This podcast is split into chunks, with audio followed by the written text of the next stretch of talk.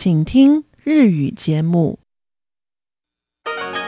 こちらは台湾国際放送 RTI 中央放送局の日本語番組です。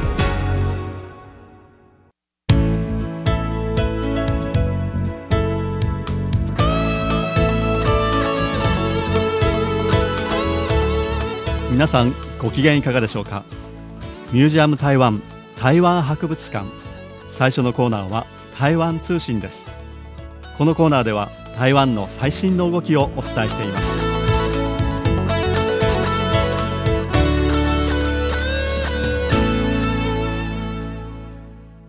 こんにちは。この時間担当は早田です。さて去る2月4日から2月20日まで中国大陸の北京でオリンピックが開催されました。2022年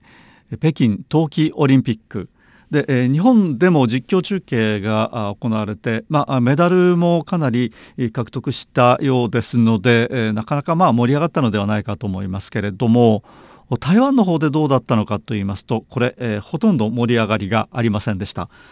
と言いますのは、まあ、一番大きな原因というのは、まあ、台湾ではですこのウィンタースポーツというのはあまり盛んではないんですねで今回のオリンピックに参加した台湾の選手団の選手たちというのは4人だったんですね4人。で、まあ、メダルも期待できないということで、まあ、ほとんどですねこの台湾の人たち、この東京オリンピックに関心を持つことはなかったようですね。で、こうした中でですね、まあ、皆さんあまり関心がないという中で、関心が持たれたことがいくつかあるんですね。でそれはまあ、どちらかというと政治的な問題にあたるものだったんです。でまずこのオリンピックの開会式閉会式ですね。参加するかどうか、えー、まあ、台湾の選手団が参加するかどうかということで一悶着ありました。でこのオリンピックに関してはですねまあ、中国大陸の人権状況などを理由に、まあ、いわゆるこの外交的ボイコットをする国や地域がかなりあったようですね。えーまあ、選手団は派遣するんだけれども政府の要人は派遣しないと参加しないというような形のボイコットまあ、外交的なボイコットということでこれどのくらいの効果があるのかよく分かりませんけれども、まあ、こうしたことが行われました。で現在この台湾と中国大陸との間、まあ、政治的にですね非常に厳しい関係になっていますね。えー、ということで、えー、じゃあこの台湾がですねこの外交的なボイコットをするのかどうか、まあ、何せ、えー、開催地が中国大陸、まあ、台湾と、まあ、現在の民進党蔡英文政権等ですけれども対立している中国大陸で開催される大会であるとオリンピックであるということでじゃあ一体ですねこの台湾の代表団これに参加するのかどうかということ、まあ、注目されていたわけなんですね。で台湾の場合はですねこの外交的ボイコットというのはまあ、日本などと違って宣言はしてないんですね。えー、で、えー、このオリンピックには参加するということだったんですけれども、えー、まず伝わってきたのがですねいやこの代表団は参加する選手は参加するんだけれども開会式と閉会式には参加しないということを言い出しましたでこれはですねこの台湾でスポーツを管轄しています教育部体育所というのがあるんですけれどもここが発表したものなんですね。これはオリンピックが始まる前の1月28日に体育省が発表したものなんですけれども今回の北京冬季オリンピックに参加する、台湾の代表団は4人の選手を含めて、コーチや職員など合わせて15人だと発表しました。で、5回に分けて、北京に向かうと北京入りをするということなんですけれどもただですねその際の航空機の到着時間それから新型コロナウイルス感染の感染状況などなどを考慮して開会式と閉会式には出席しないとこれを発表したんですね。でその理由なんですけれどもこの説明によりますとこの代表団というのは、まあ、5回に分けて、ま、出発する、北京入りをするということなんですけれどもじゃあどこからですねその中国大陸の北京に向かうのかというとこれがバラバラなんですね。4人だけなんですけれどもバラバラなところからあ北京入りをするということでまずアメリカのソルトレイクシティですね。それからスイスチューリッヒ。そして台湾、うん、が入ってるんですけれども、まあ、そうしたところからそれぞれですね、え、北京に向かうということでまたこの今回のオリンピックではですね、え、この検疫体制が非常に厳しく行われているということで、まあ、飛行機も遅れることになるとで開会式には間に合わないので、まあ、開会式が開催される北京ですねその開会式が行われる時間まで、間に合わないので、この開会式には出席しないということを言ったんですね。まあ、閉会式の場合は、まあ、それぞれのですね試合の日程が異なるために、まあ、試合が終わってすでに帰っている選手もいるので、これにも参加しないということを言いました。でこの開会式閉会式に参加しない理由というのはですねこれはスケジュールの問題だというふうに説明しているんですけれどもまあ、これ、えー、皆さんそうは受け止めないわけですよね。えー、と言いますのはこのオリンピックに参加する台湾代表団の名称の問題というのがあるんですね。でこれが原因ではないかという憶測が流れました。で、この台湾の代表団というのは、まあ、ご存知の通り台湾選手団と台湾の選手だというふうに紹介されるんですけれどもこの台湾という名前は使ってないんですね。でこの台湾の正式国名は中華民国ですけれども、まあ、現在はこれも使っていない状況ですね。で何を使っているのかと言いますとこれは台湾と中国大陸そして国際オリンピックと委員会との間の、まあ、合意がありましてえ、その合意に基づいて、え、チャイニーズ・台北という名称を使うことが慣習となっているんですね。チャイニーズ・台北ですね。でこれは英語名です。台湾としてはこの台北という都市名ですねオリンピックに出席するということについてはですねこれはま非常に不満なわけですね、まあ、しかしさまざ、まな政治的な要因からこのチャイニーズ台北という名称で、まあ、妥協したという形になってこれまで続いています。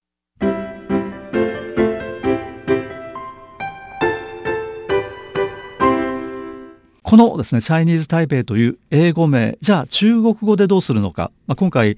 開催されます、場所というのは中国大陸ですよね、えー、ですからま漢字の、まあ、いわゆるこの中国語の名称が使われるわけなんですけれどもこの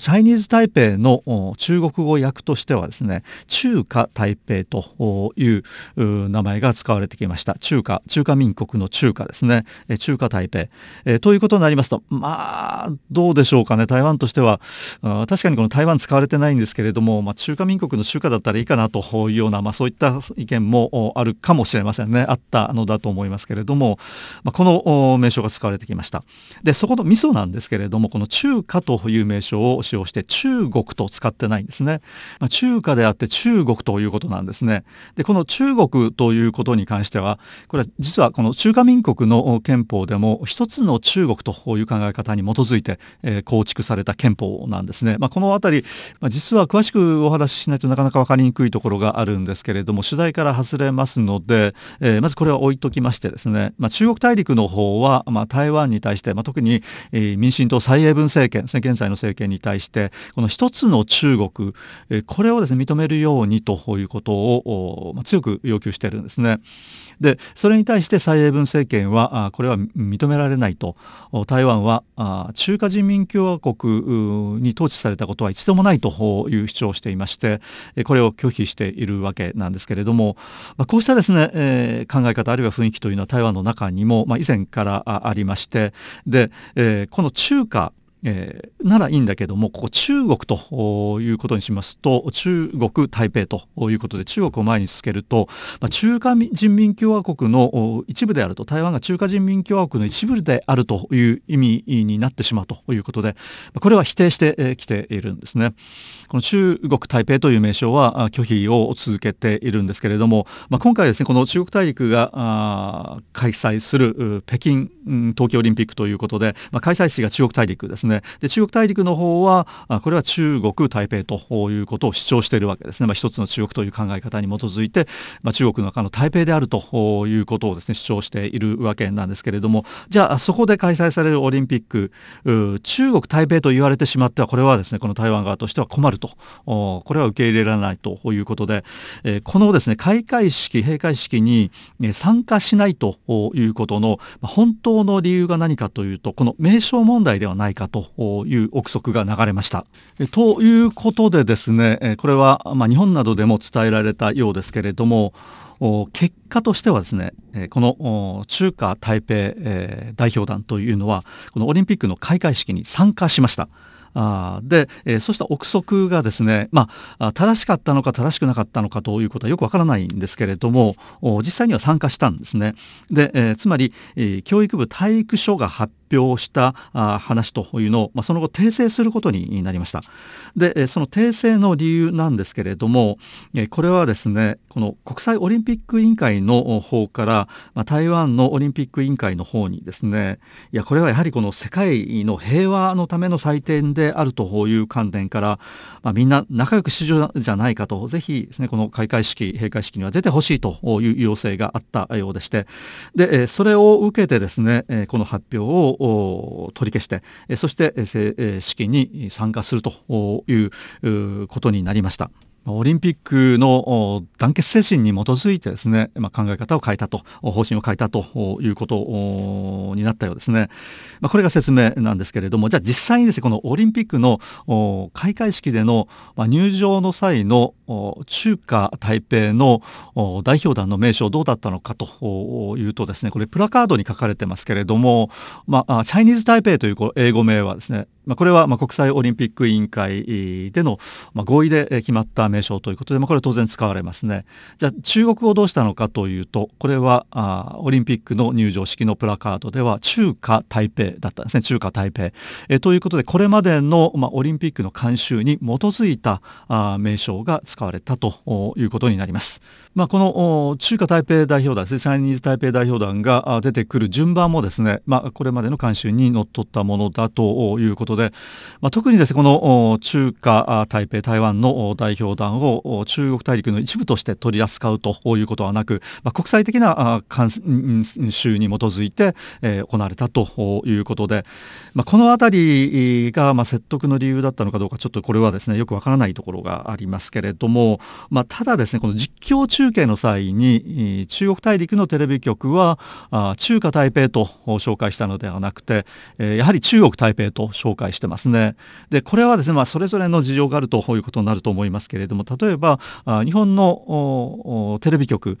これをどう紹介したかと言いますと台湾と紹介してるんですね。で台湾と紹介した場合中国大陸としてはいや台湾が独立してしまったことをですね支持してるんだというふうに言うのかと思うとそういうふうには言わないと。でこれまでの慣習として、まあ、台湾という名称を使いましたでこれは、まあ、去年の東京オリンピックもそうですし、まあ、長年ですねこの台湾という形で、えー、日本のテレビ局はこの中華台北チャイニーズ台北、えー、代表団を紹介してきたということで実は特別なことではないということですねこれまでの慣習に基づいて、えー、故障を決めたということになるようですね。まあ、ですから去年の東京オリンピックの開会式の際にも日本のテレビ局のアナウンサーが中華台北チャイニーズ台北が入ってきた時にですね、まあ、台湾ですという紹介をしたことが、まあ、一部のですね、えー、日本の台湾ファンの人たちそれから台湾の人たちですねこう日本語が分かる台湾の人たちですけれども、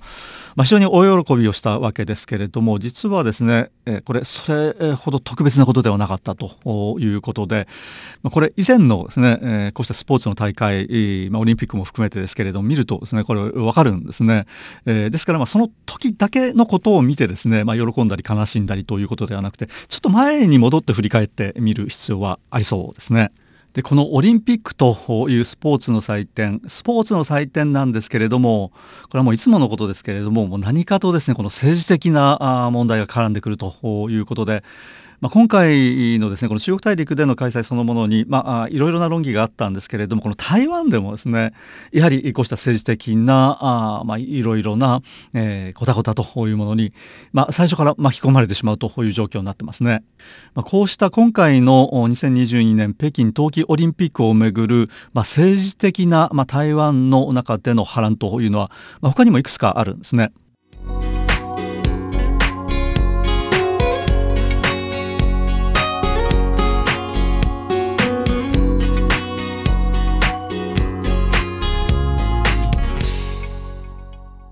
ということで台湾の代表団は吸ったもんだの挙句この北京冬季オリンピックの開会式に参加しました。出場しました。でその旗手を務めたのが2人ですね。え、1人が男性の選手そしてもう1人が女性の選手そして選手はもう1人ということで、ま、今回の台湾代表団選手は4人なんですけれどもこの開会式に参加したのは3人でした。でその3人のうち旗手を務めた女性の江育定さんという選手ですね。この江選手はスピードスケートの選手なんですけれどもこの選手をめぐって、え、起きた出来事が、まあ、今回の冬季オリンピックオリンピックの中で台湾で最も注目された話題となりました。この江さんという選手ですけれども、漢字どのように書くかと言いますと、江は色の黄色ですね、黄色の黄という字、それから育はですね、辺の方があるなしのあるですね、それから作りがですね、大里、これが育ですね。で、定は、えー、停止する止めるという時の停止するの停の辺を女に変えた女辺に変えたものですね。高育定さんということでこれ女性のスピードスケート選手ショートトラックにエントリーしていた選手なんですけれどもこの選手が行った行為ですね。一体何を行ったのかということなんですけれども実はこのコウさんえー、このオリンピックが始まる前にですね練習の風景をビデオで撮って、え、これを公開したんですねでそのビデオに映っていたコウ選手が着ていたユニフォームこれがですね台湾のチャイニーズ・タイペイのユニフォームではなくて、まあ、なんと中国大陸の選手団のユニフォームだったということで、えー、これ、え、ネット上でですね、え、論議が沸騰することになります。まあ、つまりネット上で炎上したということになりですね、まあ、批判が集まるわけですこの江さんに。で、この江さんですね一体じゃあなんでこのユニフォーム台湾の選手なのに中国大陸の選手のユニフォームを着たのかということなんですけれどもこれですね一緒にこのドイツで、えー、練習を受けていた、まあ、中国大陸の選手ですね、えー、から、まあ、プレゼントされたということなんですね。でこうしたそのユニフォームを交換するというのはこうしたですね国際的な試合に出場する選手の方たちの、まあ、一種の習慣になっているようですね、えー、ということで、まあ、中国大陸の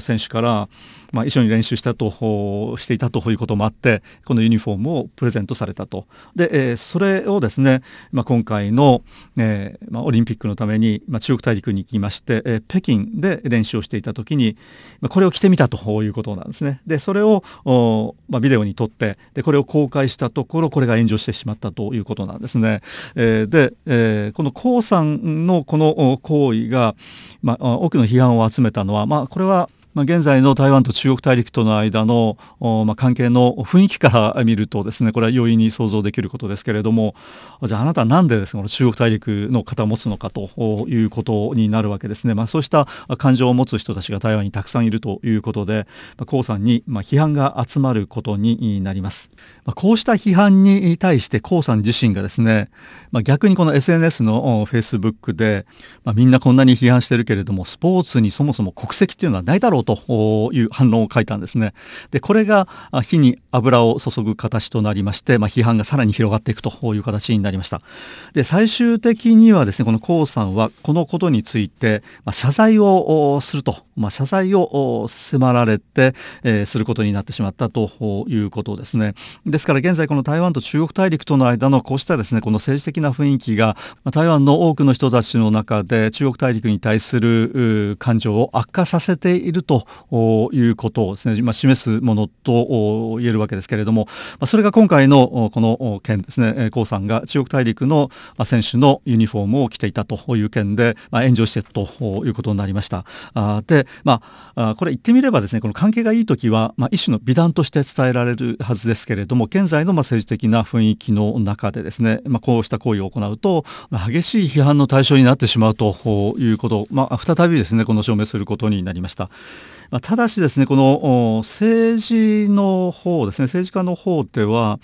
まあ、こうしたあこの江さんの行為に対してこれ与野党のいずれもそうですけれども、まあ、立法委員の人たちですね国会議員の人たちは、まあ、そこまでですねこの江さんを責める必要はあないだろうということでですねこうしたネット上での、まあ、多くの人たちの怒りをですねこの、まあ、沈めようと努めていたようですね、まあ、何せこのオリンピック始まる前ですねこの試合に出る前ということですので、まあ、こうした時期であるという考慮もあったようですけれども、まあ、そうしたことを考慮せずですねネット上ではまあ批判が広がっていくという状況ですね。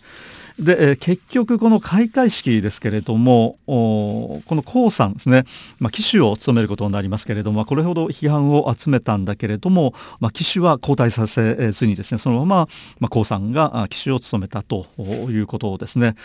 つまりこの台湾のスポーツ行政を管轄しています体育省ですね教育部体育所の方ではですねまあ、こうしたことが起きたんだけれどもこの江さんに対する処分は行わないということですね、えーまあ、そういった姿勢を示していまして、えー、ただし江さんに対してはですねもうちょっとこの政治的な敏感さを持ちなさいということで注意はするということでした。ま、これもですねこのオリンピックという場でスポーツが政治に巻き込まれてしまうというケースの一つだと思いますけれども実はですねこの江さんという選手まあ、こうした政治的なですね波紋に巻き込まれたのは今回が初めてではないようなんですね。で以前はですねこれ実は逆のことが起こっているそうです。で、えー、いつかと言いますとこれは2011年のことなんだそうですね。えー、で、えー、2011年と言いますと、まあ、2008年から2016年まで台湾の政権を運営しました、えー、国民党の馬英九総統の時代ですね、えー、国民党馬英九政権の時代でした。でこの時ですねこの江さんがその当時はですね、えー、まあ、まだ相当に当選してないわけですけれども2011年ですから、えー、蔡英文、うん、現在の総統ですね蔡英文さんの選挙集会に参加したんだそうですね。でこの時にえー、この江さんがあユニバーシアードで獲得した金メダルをですね蔡英文総統に渡したということがあったそうです。でこれがですね、えー、分かりますと、まあ、中国大陸のネットユーザーの方から激しい攻撃を受けるということになったようなんですね。でこの江さん自身はですね、まあ、このように、まあ、中国大陸の、まあ、ユニフォームも着るし、まあ、そのメダルを蔡英文総統に、まあ、総統になる前ですけれども、まあ、選挙集会で渡すといったような、まあ、政治的な感覚から言いますとちょっと無頓着すぎるかなというところがあるようなんですけれども、まあ、こうしたですこの江さんという人のですねこの行動あるいは思考様式というのは、まあ、あるいはこの台湾の若い人たちの一部のですね、えー、雰囲気を表しているのではないかというふうにも考えられるんですね。でこの江さん、うん、実はですねこの親子お父さん、うん、がコーチなんだそうですけれども、まあ、親子で中国大陸とですね実は朝からの関係を持っているんですね。でこの江さんのお父さんは江金龍さんという人ですけれどもこの人はですね中国大陸のえこれはあローラースケートですけれどもローラースケートのブランドがありましてその名前がカツケイというふうに言います。カツケイというのは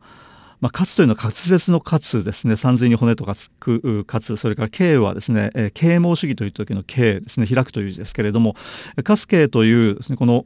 ローラースケートのブランドがありましてでそのブランドのイメージキャラクターを務めているということなんですね。これ2人で務めている、まあ、父親と娘ですね。2人で、えー、この中国大陸のブランドのイメージキャラクターを務めているということでですね。で何をしているかと言いますとこの高金龍さんお父さんですね、まあ、これまでもさまざ、まな国や地域でですねこのローラースケートを普及するのに、まあ、努めてきたと一生懸命やってきたということで、まあ、中国大陸だけにですね、こうしたひいきをしている、まあ、台湾と大立している中国大陸の味方をしてるんじゃないかということにも思われかねないんですけれども実はそういうことではなくて、まあ、中国大陸だけではなくてですね世界各国でこのスケートローラースケートの普及を進めてきてるんだと。で中国大陸はその一つだということのようなんですね。しかしこういうことをやりますと、えー、台湾ではですね、まあ、何かとこの中国大陸親中中国大陸に親しいというレッテルを貼られてしまうという状況が、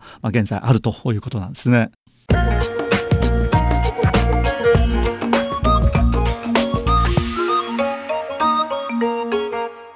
さて、この北京冬季オリンピックをめぐるまあ、台湾と中国大陸との間の、まあ、政治的なさまざ、まな動きというのこれもう一つご紹介したいと思いますけれども、えこれもですねやはり開会式に関するものなんですね。台湾としては外交的なボイコットというのは行っていないんですけれども、まあ、ともかくですね、えまあ、何かこの重要人物がこのですね開会式に参加したのかというとこれはなかったんですね、えしかし非常にこの注目された人物が一人います。でそれは江集中さんという人なんですねで江集中さんという人はどういう人かと言いますと最大野党国民党でえ主席つまり党首を務めた経験がある人です。え江集中さんという人は、まあ、いわゆるこの新中国大陸派といいますか、まあ、統一派として位置づけられることが多いんですけれども、まあ、中国大陸とのですね関係を良くしていこうというのがですねこの主張なんですね。で、えー、最大野党国民党、まあ、現在は野党になっていますけれども2008年から2016年までは馬英九総統が政権を運営していたんですね国民党馬英九政権です。で、その馬英九政権が終わった後の総統選挙に一時ですね国民党の公認候補として出馬することが決まっていたんですね。でこの集中さん非常にこのベタエランの国会議員立法院を務めてきた人でして女性ですね女性政治家でこの人をまずこの総統候補に立てたんですけれどもこの高集中さんという人の対中国大陸政策の主張というのはですね台湾と中国大陸との間で平和協定を結ぼうではないかという主張をしていたんですねでこの平和協定を結ぶということになりますと台湾と中国大陸が双方がですねこれ承認してしまうと相手の存在を認めるという形になるわけですね。でこれはまあ台湾にとっては中国大陸に台湾が飲み込まれる一歩になるのではないかということで、まあ、特にこの当時の野党ですね最大野党の民進党側、えー、あるいはまあ台湾独立を主張する勢力から激しい攻撃を受けます。まあ、そのために支持率がどんどん下がっていくんですね。でこれでは選挙に負けるということで国民党は最終的に候補者をすげ替えます。江集中さんを候補者から下ろしまして、えー、そして、え、現在国民党の主席を務めています朱立林さんという人に候補を変更するということをやってしまいましたでこれが選挙の直線だったんですね。え、ということで、え、国民党の内部で足並みが大きく乱れまして結局この2016年の総統選挙では、まあ、朱立林さんが敗れますそして民進党の総統候補だった蔡英文さんが当選するということで、まあ、ここでですね政権が交代することになったわけですね。えー、ということでその民進党蔡英文政権が現在も続いているわけですね。えー、2020年の総統選挙で、まあ、再選されて現在までということになりますけれども、まあ、そうしたです、ね、経緯を持っている高集中さんですね、まあ、中国大陸との関係はまあ以前から深いということなんですけれども、えこの北京冬季オリンピックの開会式にもこの高州中さん呼ばれてですね、まあ、結局、まあ、実際に出席をしています。高州中さんはこの冬季オリンピック開会式への出席につきましてはこれはですね台湾と中国大陸との間の分裂対立関係を解消していくためだということで、まあ、自分の出席がですねそれにつながればということで参加したということなんですね、まあ、ただ中国大陸がなぜこの野党の、まあ、かつて、えまあ、党首を務めた政治家を招いたのかということになりますと、ま、その意図というのはなんとなくわかるようなあ気がしますよね、え。ということで台湾側はこれに対して非常に強く反発をしまして台湾の対大陸政策を担当しています行政院大陸委員会の方ですけれどもこれはいたずらに台湾の人々の反感を増すだけのことだと。台湾の人々は得難い民主自由のライフスタイルを大切にしていると。まあ、このようにですねこの反論をしているんですね。えー、まあ台湾側としては、まあ、自分たちは自由民主だけれども中国大陸のあなたたちはそうじゃないだろうということでですね批判をしているわけですけれども、まあ、こうしたですねこの高集中さんが招かれて中国大陸の、まあ、オリンピックの開会式に出席したということについてですね、まあ、大陸委員会の方は、まあ、特定の、まあ、台湾の人を統一戦、まあ、つまり台湾を統一しようというですねこの戦線に利用するということは何らの効果もないということで批判をしていまして、まあ、相変わらずの批判合戦ですね。で中国大陸の方はえー、中国共産党中央政治局常務委員で、えー、中国大陸の全国政治協商会議出席を務めています王陽さん、まあ、この人中国大陸の対台湾政策で非常に重要な人物ですけれども江州中さんと会見をしてで、えー、一緒にですね台湾独立反対を呼びかけたということです。それではこの辺りでこの時間お別れします。担当は早田でした。お聞きの放送は台湾国際放送です。